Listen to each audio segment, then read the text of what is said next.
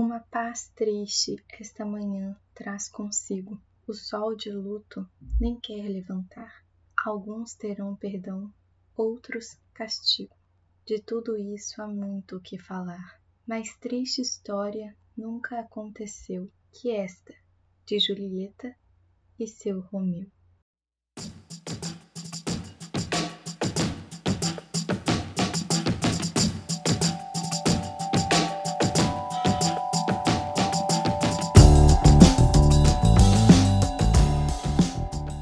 Olá, boas-vindas a você que acaba de chegar ao quinto episódio e primeiro bônus da história do Lu em Letras, o podcast literário para quem ama refletir e sentir literatura no mundo da lua. Meu nome é Larissa Dur e hoje falarei sobre o livro que perdeu na votação deste ciclo de leituras, mas ganhou nossos corações.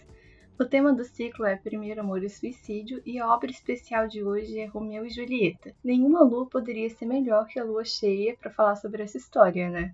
Romeu e Julieta é uma peça inglesa do período elisabetano. Elisabetano, que é isso? É o termo que a gente usa para se referir à época do reinado da rainha Elizabeth I ou Isabel I, esse período de meados de 1500 até o início de 1600 da Inglaterra. O teatro dessa época ficou muito famoso por lá, estava na moda fazer tragicomédia, as peças eram cheias de paixão, drama, traziam novidades no meio artístico, como eram muito populares, sendo ensinadas em teatro públicos e tudo mais, também ficaram bem mal vistas. Acontece, né? Era a TV da época.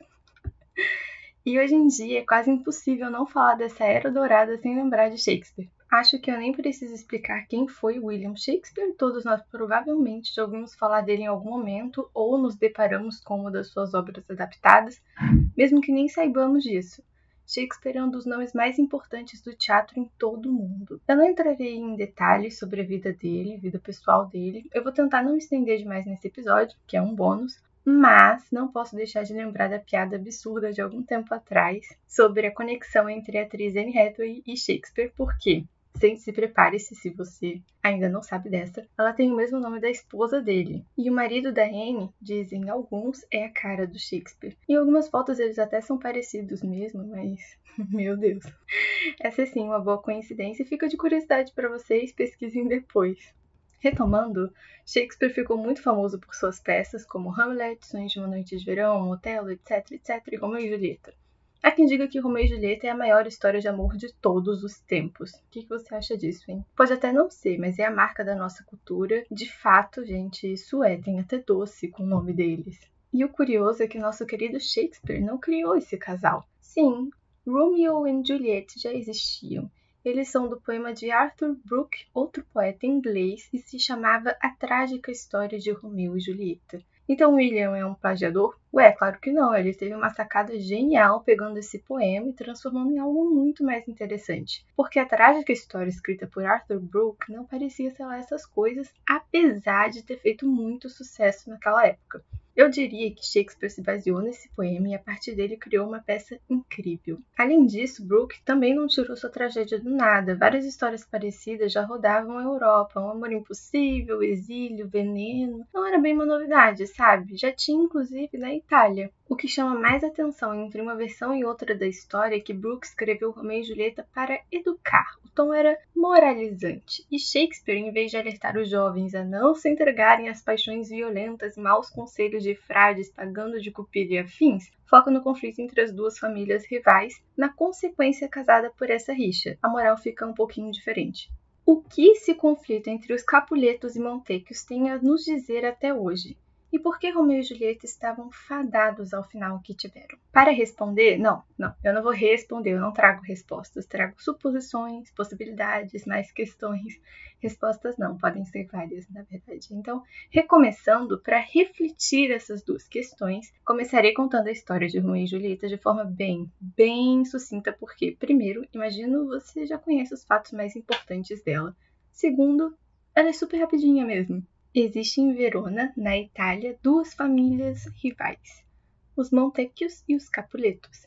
Eles se odeiam, não sabemos por que nem como começou e vivem em guerra pelas ruas da cidade. Isso, aliás, é muito bem representado no filme de 96 com Leonardo DiCaprio, que trouxe uma visão moderna dessas duas famílias como sendo gangues rivais na fictícia Verona Beach seria bem parecido com o que seria hoje em dia mesmo. Mas o problema é que essas brigas de rua causam muito tumulto, e o príncipe de Verona decide por fim nessa situação dizendo que punirá com morte quem mais colaborar com a arruaça. É assim, inclusive, que começa a peça.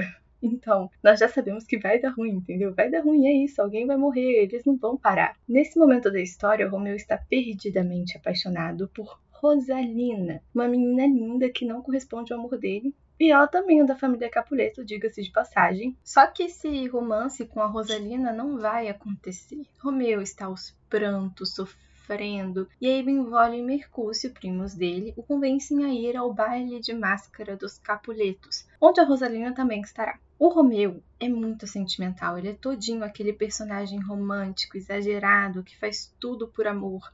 Ele não quer participar das lutas, gostaria que o conflito entre as famílias fosse resolvido. É um romântico. Para esse baile também é convidado Paris, que quer ficar noivo de Julieta, que tem apenas 13 anos na história de Shakespeare, e justamente por ser tão nova, o pai dela não está disposto a concordar com essa união, pelo menos não tão cedo. Durante a festa, como todos nós estamos cansados de saber, Julieta e Romeu se conhecem. Ele rapidinho esquece a Rosalina, pobrezinha, e se entrega de corpo e alma para Julieta. Sendo romântico que ele é, imagina como é a cena. Ele viu a Julieta e se encantou, assim, perdidamente. Eles trocam juras de amor a noite inteira e no dia seguinte estão se casando em segredo. Sim, é amor à primeira vista e sim, é tudo muito rápido por aqui, muito rápido. É interessante até como eles falam de tempo o tempo todo na peça.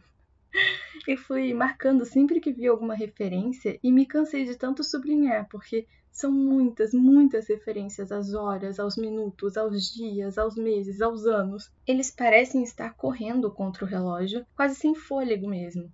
E toda a história tem duração de só quatro dias. Você já tinha reparado isso? Pois é, são só quatro dias realmente não há aquele momento de reflexão dos personagens. Eles são movidos pelo momento, suas decisões são rápidas, impetuosas e têm consequências terríveis por isso. Eles podem até dizer que estão sendo meio rápidos, sabe? Mas no fim das contas não se importam com isso. É tudo muito no calor do momento. O Frei Lourenço, por exemplo, que é um que, que quem casa os dois, é o Frei da história, tem a esperança de ver as famílias se reconciliarem com essa união. Ele deveria ser mais cuidadoso em suas decisões. A gente espera isso da figura de um Frei, de um homem mais velho, mas ele é um completo iludido, um sonhador, incentiva os jovens a fazerem o que fazem sem pensar sobre o que pode acontecer depois. O Frei, na verdade, ele até alerta, mas de forma muito branda, e logo depois concorda ou dá uma ideia ainda mais maluca. Ou seja, nada confiável também. Um dia, talvez, ok, talvez um dia eu mude de opinião sobre o Frei Lourenço, mas por enquanto eu acho um personagem um tanto egoísta e desajuizado, sabe? Depois do casamento, o que acontece a seguir é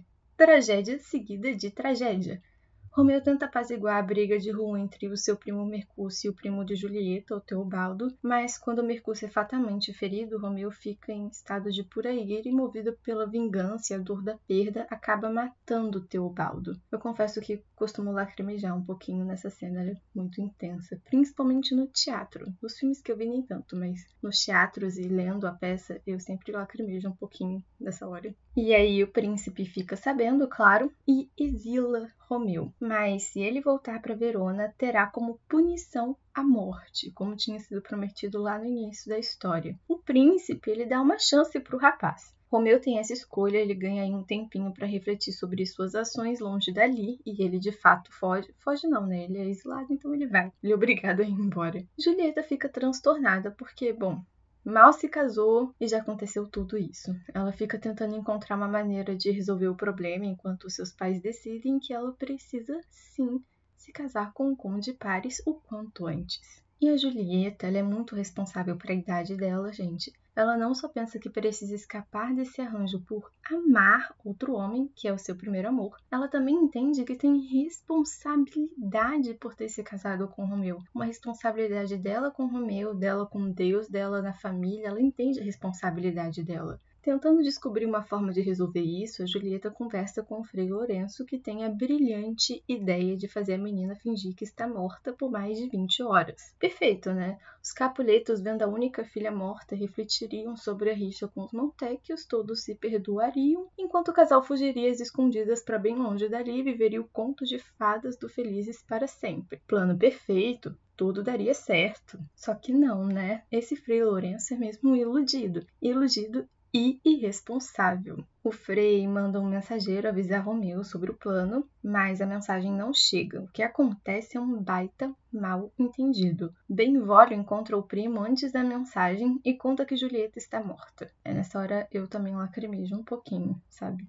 Porque imagina, Romeu volta para Verona completamente arrasado por acreditar que Julieta, Julieta se foi. E ela era o motivo da vida dela, dele, ela era a razão dele. O Romeu, tudo bem que foram só alguns dias, mas ele se sente assim, como se a Julieta fosse a vida dele, a luz dele. Então ela se foi. Por que continuar com tudo aquilo? No caminho, ele passa em um boticário e compra um veneno. Quando chega ao sepulcro, já em Verona, claro, ele encontra Paris que, achando que Romeu quer profanar o túmulo dos Capuletos, o confronta. O que acontece então, meu povo? Na briga, Romeu mata o Conde Paris. Depois encontra Julieta, linda como um anjo, em seu túmulo, e ele, muito depressivo e desiludido, bebe o veneno e morre. Julieta acorda e, descobrindo que seu amado já não mais vive, pega a adaga de Romeu e com ela se suicida. Quando as duas famílias sabem do ocorrido, se desesperam, Acontece que esses eram os únicos filhos dos Montecchios e Capuletos. Eles não tinham e não poderiam ter outros.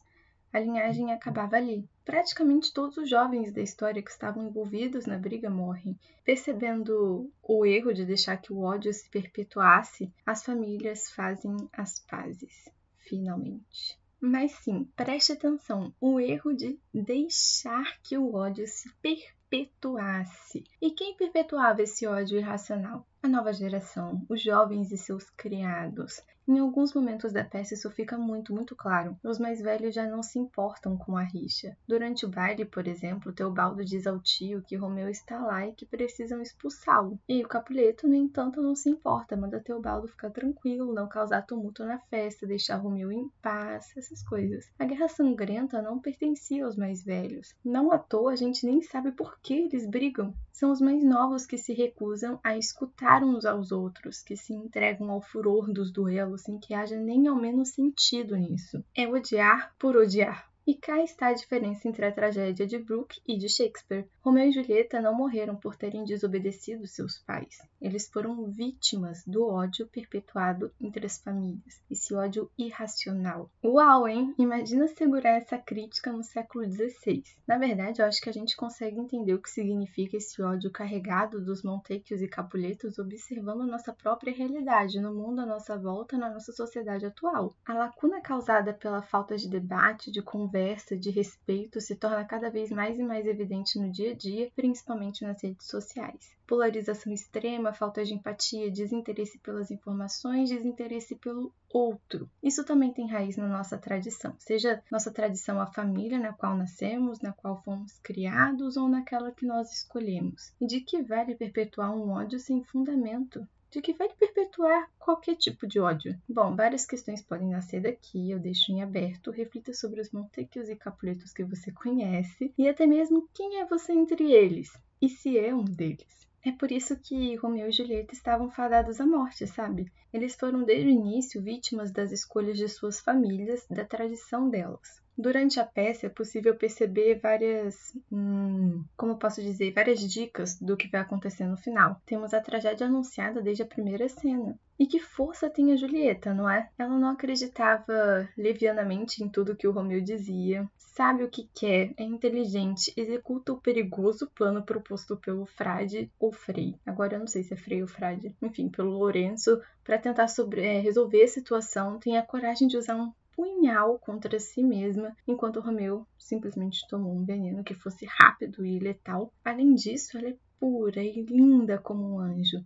Aliás, acho que esse deve ser um dos motivos pelos quais, na versão de Shakespeare, ela tem apenas 13 anos. Acabou de deixar a infância e ainda está longe de ser uma mulher mais velha, ou seja, seria a imagem da inocência, da pureza. Julieta, assim como a Carlota do Werder, é a figura da mulher idealizada, e o amor entre ela e Romeu é um amor cortês, bem popular na Idade Média. Os dois são tão amorzinhos que falam a poesia do amor romântico. Isso é, eles conversam em sonetos entre eles. Enfim, é uma obra muito interessante, aborda um monte de tema importante Podemos ter discussões de horas, dias, sobre filosofia, sobre a própria poesia shakespeariana, sobre o contexto histórico. Eu não gostava de Romeu e Julieta quando mais nova. Quando tinha a idade da Julieta, por exemplo, eu achava Romeu um idiota completo e a Julieta uma boba. Mas eu cresci Li a peça algumas vezes depois e percebi como ela é profunda, densa, mesmo que a história se passe só em quatro dias e tenha tanto humor. Algumas adaptações tiram boa parte do humor da história e eu entendo, mas acho que algo se perde assim. As piadas são ótimas e, na verdade, bem chulas também, sabe? A gente dá muita risada até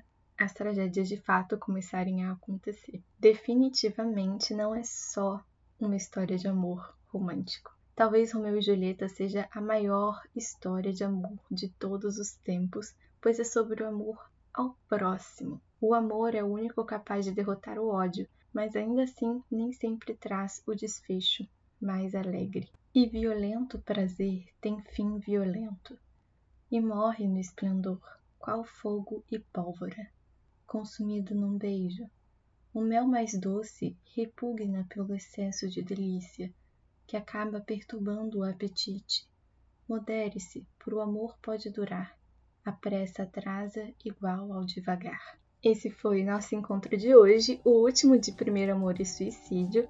Me conte sobre o que você achou deste ciclo de leituras no Instagram ou no blog. Qual dessas obras é sua preferida ou qual delas você ficou com vontade de ler agora? Ah, Antes de acabar, eu gostaria de fazer uma correção. Eu tenho quase certeza que eu disse que foi o Benvolio que contou o Romeu sobre a morte de Julieta, mas não foi o Benvolio, foi o Baltazar, criado dele. Fiz essa confusão aqui. Eu sempre confundo o Baltazar com o Benvolio porque às vezes eles são representados pela mesma pessoa, dependendo da adaptação e também porque os dois nomes começam com B. Eu tenho quase certeza que eu falei.